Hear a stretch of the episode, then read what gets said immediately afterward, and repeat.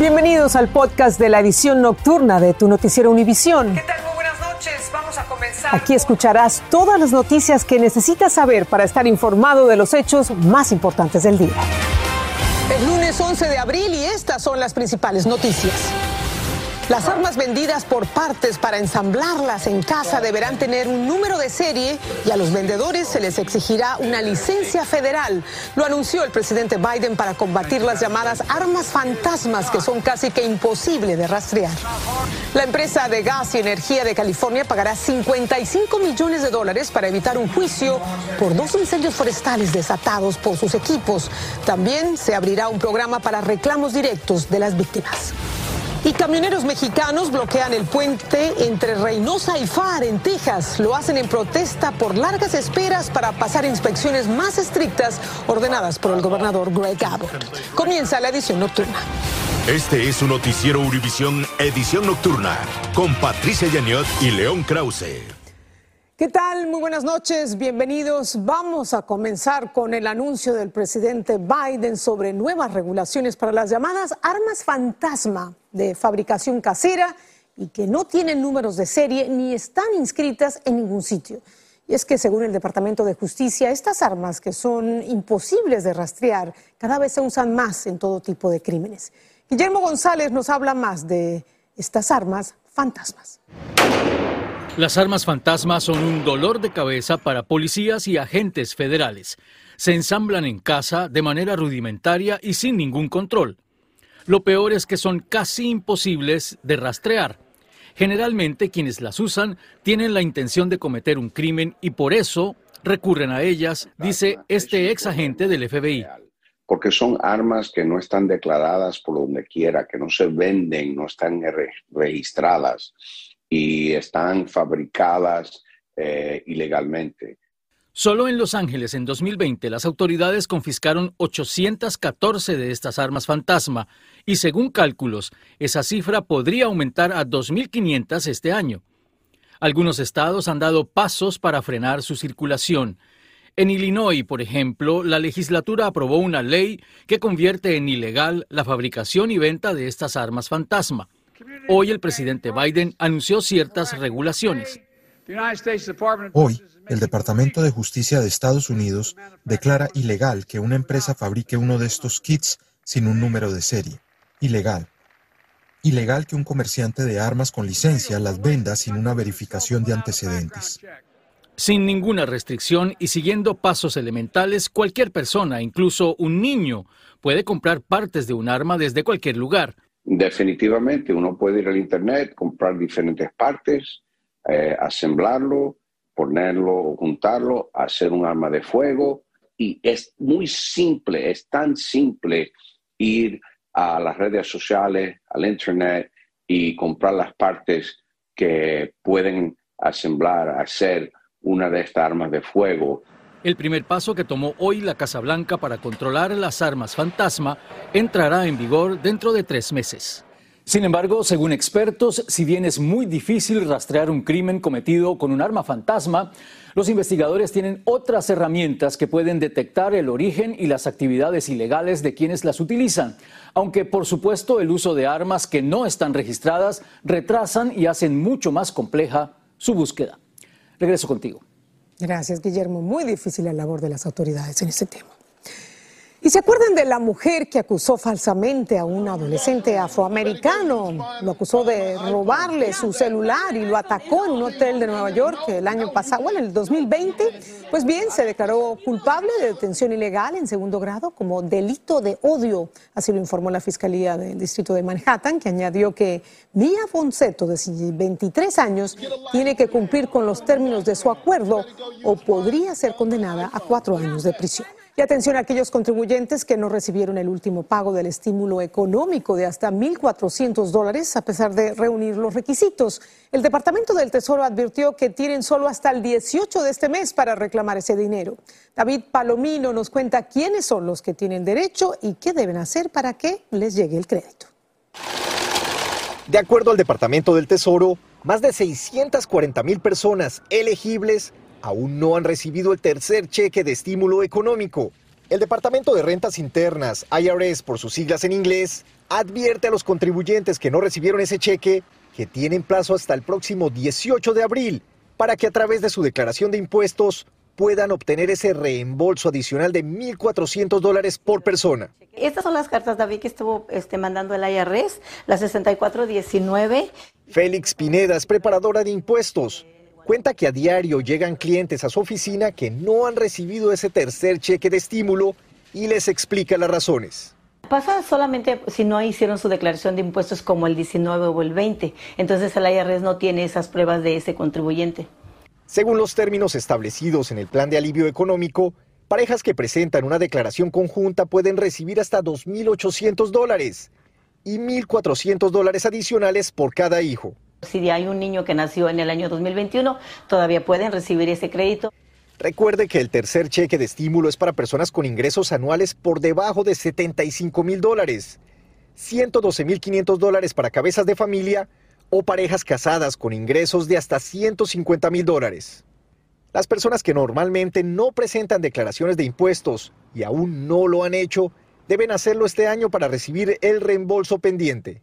Una vez más, la fecha límite es el 18 de abril. Ante cualquier duda, consulte con su preparador de impuestos. En Chicago, David Palomino, Univisión. Y también en Chicago, los empleados de una tortillería comprobaron que la perseverancia tiene su premio y que la unión hace la fuerza. El año pasado realizaron protestas e incluso un paro exigiendo mejores condiciones de trabajo. Su lucha rindió frutos porque ahora la empresa aceptó varios de sus reclamos. Viviana Ávila tiene detalles de esta conquista laboral.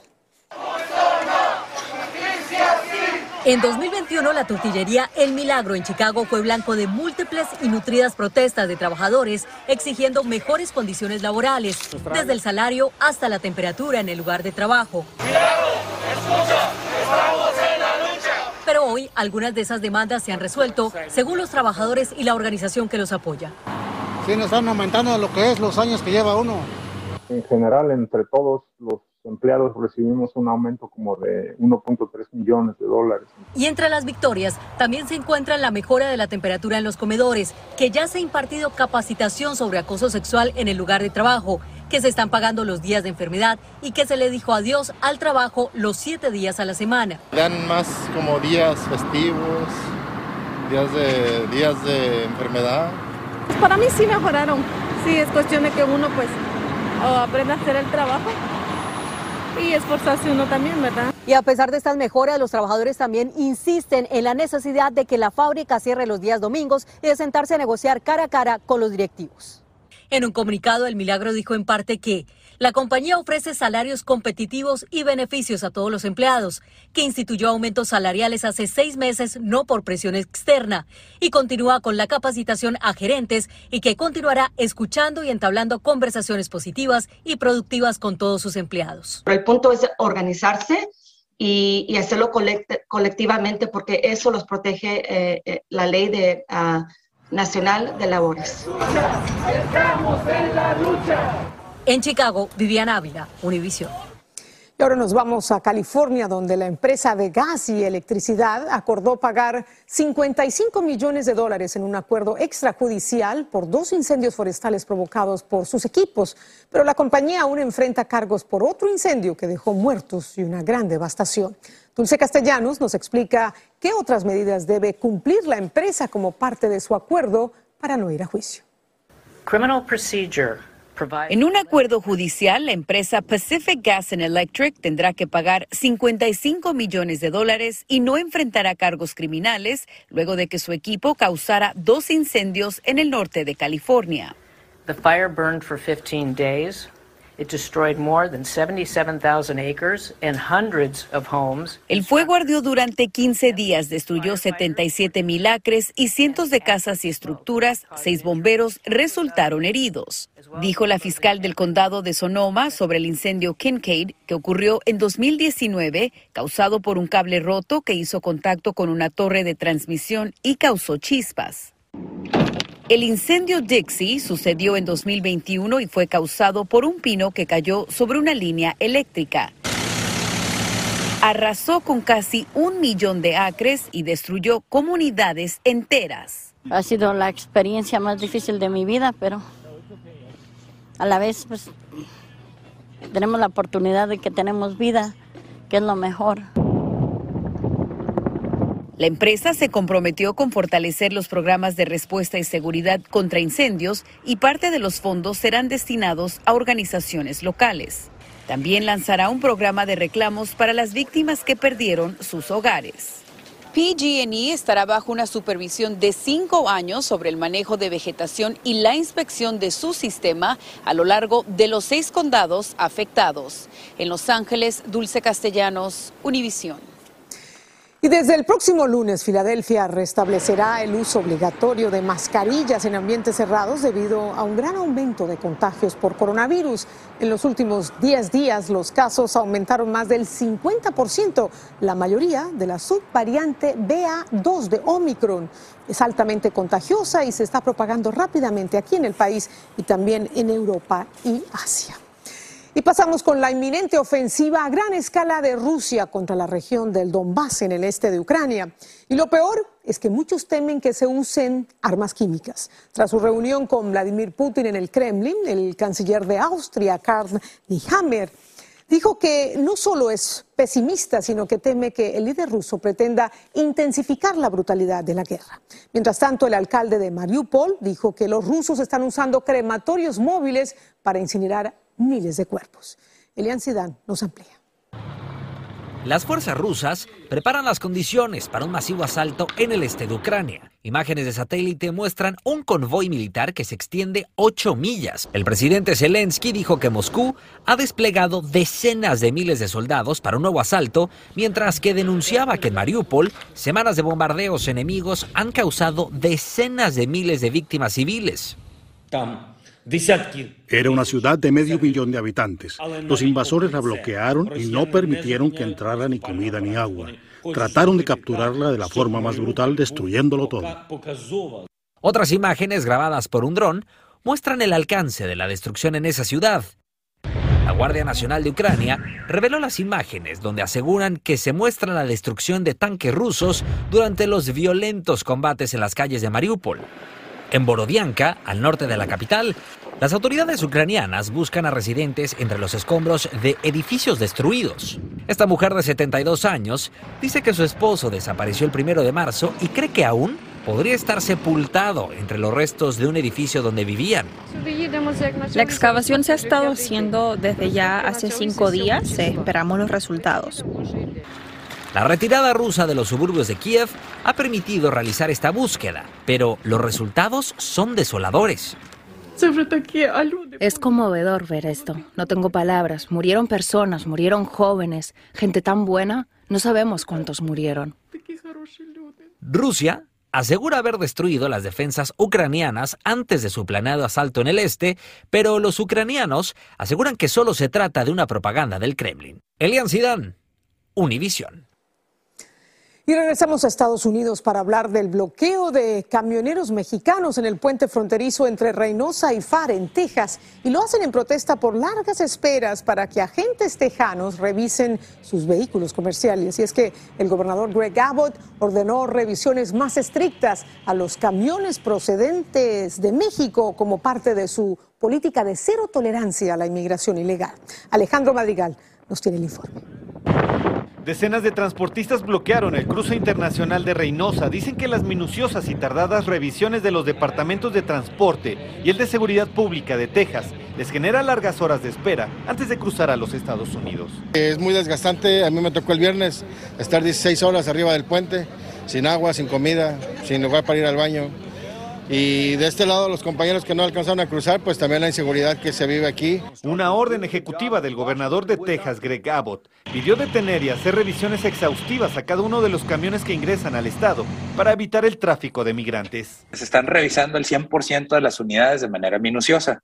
Anteriormente se revisaba entre un 20 y un 30%, quizá un poquito más está tomando más de 30 o 45 minutos por camión. A consecuencia de esta medida, los camiones fueron estacionados en ambos lados de la frontera.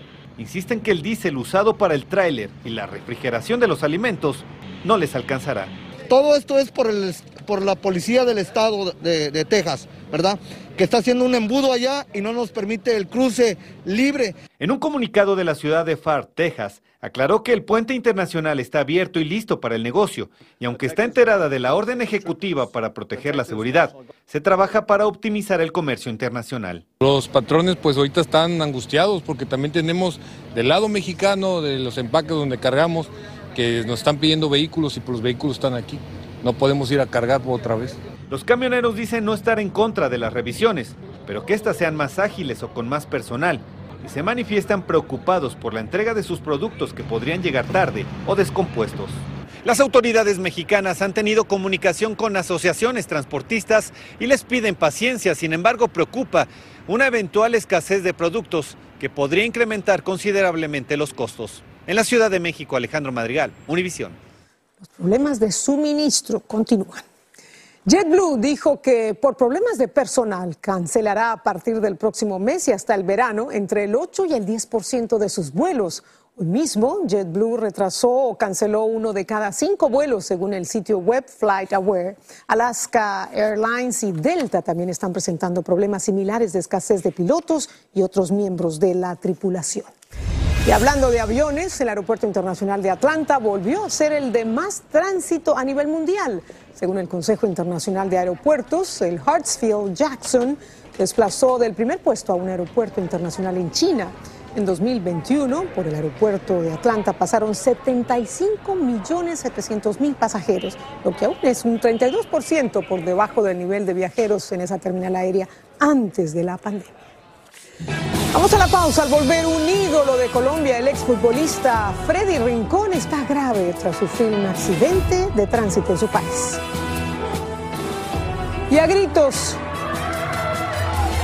los residentes de Shanghái piden alimentos en medio de un confinamiento obligatorio desde principios de marzo. ¿Por qué? Por el COVID.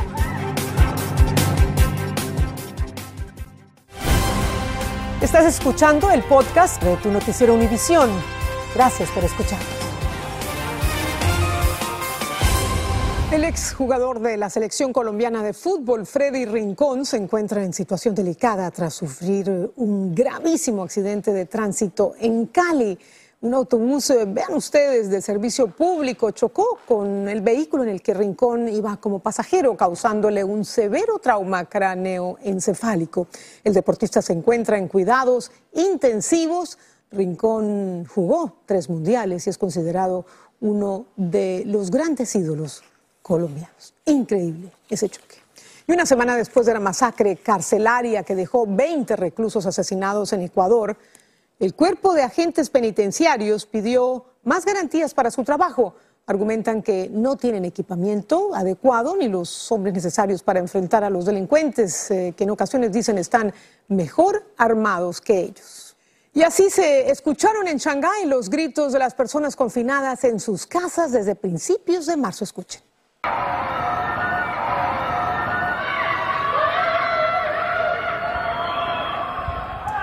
Esa ciudad china superó el mes pasado los 200 mil casos de COVID y desde los balcones los residentes exigen que las autoridades les entreguen comida, suministros en momentos en que la ciudad enfrenta una escasez de alimentos. Britney Spears dijo que no sabía por qué estaba engordando hasta que descubrió la razón. Les contamos al volver. Y les recordamos que mañana martes continúan los cuartos de final de la UEFA Champions League. El Real Madrid contra el Chelsea. Eso será, por supuesto, por Univision y TUDN.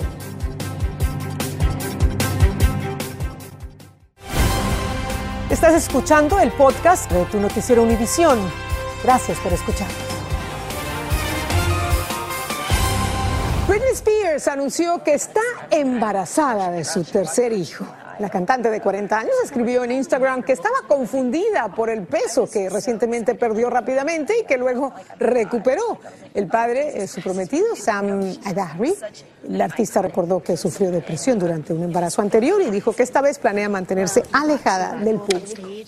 La policía de Merseyside en Inglaterra dijo que investiga si Cristiano Ronaldo cometió un delito cuando golpeó el teléfono móvil de un adolescente tras la derrota del Manchester United ante el Everton. La madre del menor lo acusó de agresión y dijo que su hijo de 14 años tiene autismo y quedó en estado de shock. El futbolista se disculpó en Instagram e invitó al joven a un partido. Y Mattel anunció que sus juguetes seguirán siendo bellos y divertidos, pero también serán más amables con el medio ambiente. Lo dijo al mostrar modelos a escala de diferentes automóviles con materiales reciclados. También prometió que todos sus juguetes para el año 2030 estarán hechos de materiales plásticos reciclados y biológicos. Gracias, una buena decisión de Mattel. Nos vemos mañana, que descansen. Así termina el episodio de hoy de Tu Noticiero Univisión. Gracias por escucharnos.